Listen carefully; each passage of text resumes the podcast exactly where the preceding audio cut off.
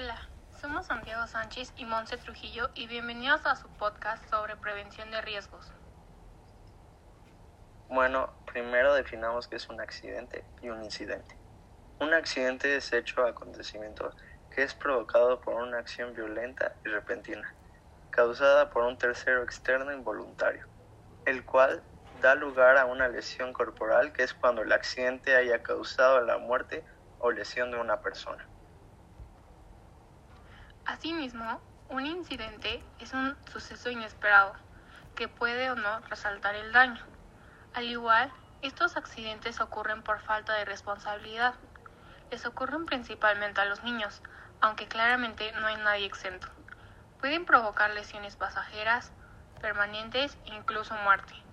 Estos accidentes principalmente son intoxicaciones, quemaduras, choque eléctrico, asfixia, incendios, heridas, entre muchas más. Ahora hablaremos sobre la urgencia y emergencia. ¿Cuál es la diferencia? La urgencia es una situación de salud que se presenta en forma inesperada, pero no tiene riesgo vital. Pero de todas formas, el individuo debe ser atendido dentro de las próximas horas. En cambio, la emergencia es cuando una persona presenta inesperadamente una situación riesgosa para su salud debiendo ser atendida en forma inmediata ya que presenta un riesgo vital. ¿Qué hacer en caso de una urgencia o emergencia en casa y o en la ciudad?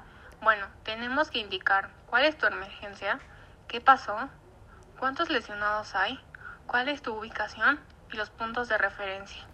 Proporciona además tu teléfono, indica tu nombre y no olvides esperar en el lugar, que la ayuda va en camino que alguien espere la ambulancia fuera del domicilio para indicarle el lugar donde está el lesionado o lesionados. Por último, les queríamos hacer un análisis general sobre la aplicación de la Cruz Roja, es decir, primeros auxilios. Cabe decir que esta aplicación es gratuita y además puedes aprender sobre qué hacer en distintas situaciones como ataques de ansiedad, convulsiones, fracturas, golpes de calor, infartos, picaduras, entre muchísimas cosas más. Así es, Santi. Por igual, podemos ayudar haciendo donaciones, comprar un kit para primeros auxilios, hacer pruebas de conocimiento, en fin, un listado múltiple de cosas que te ayudarán a prevenir riesgos.